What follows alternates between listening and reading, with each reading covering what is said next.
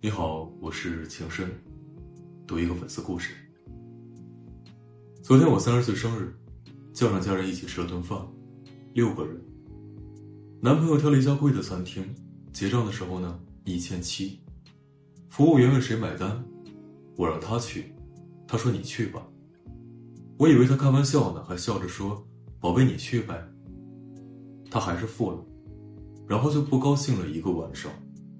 回去我问他怎么了，他说：“你连请人吃饭的钱都没有了。”我瞬间无语，想了一晚上。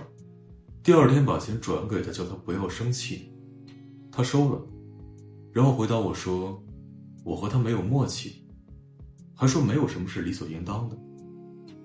他说的没错，可是这种场合他竟然这样，我真的蛮伤心的。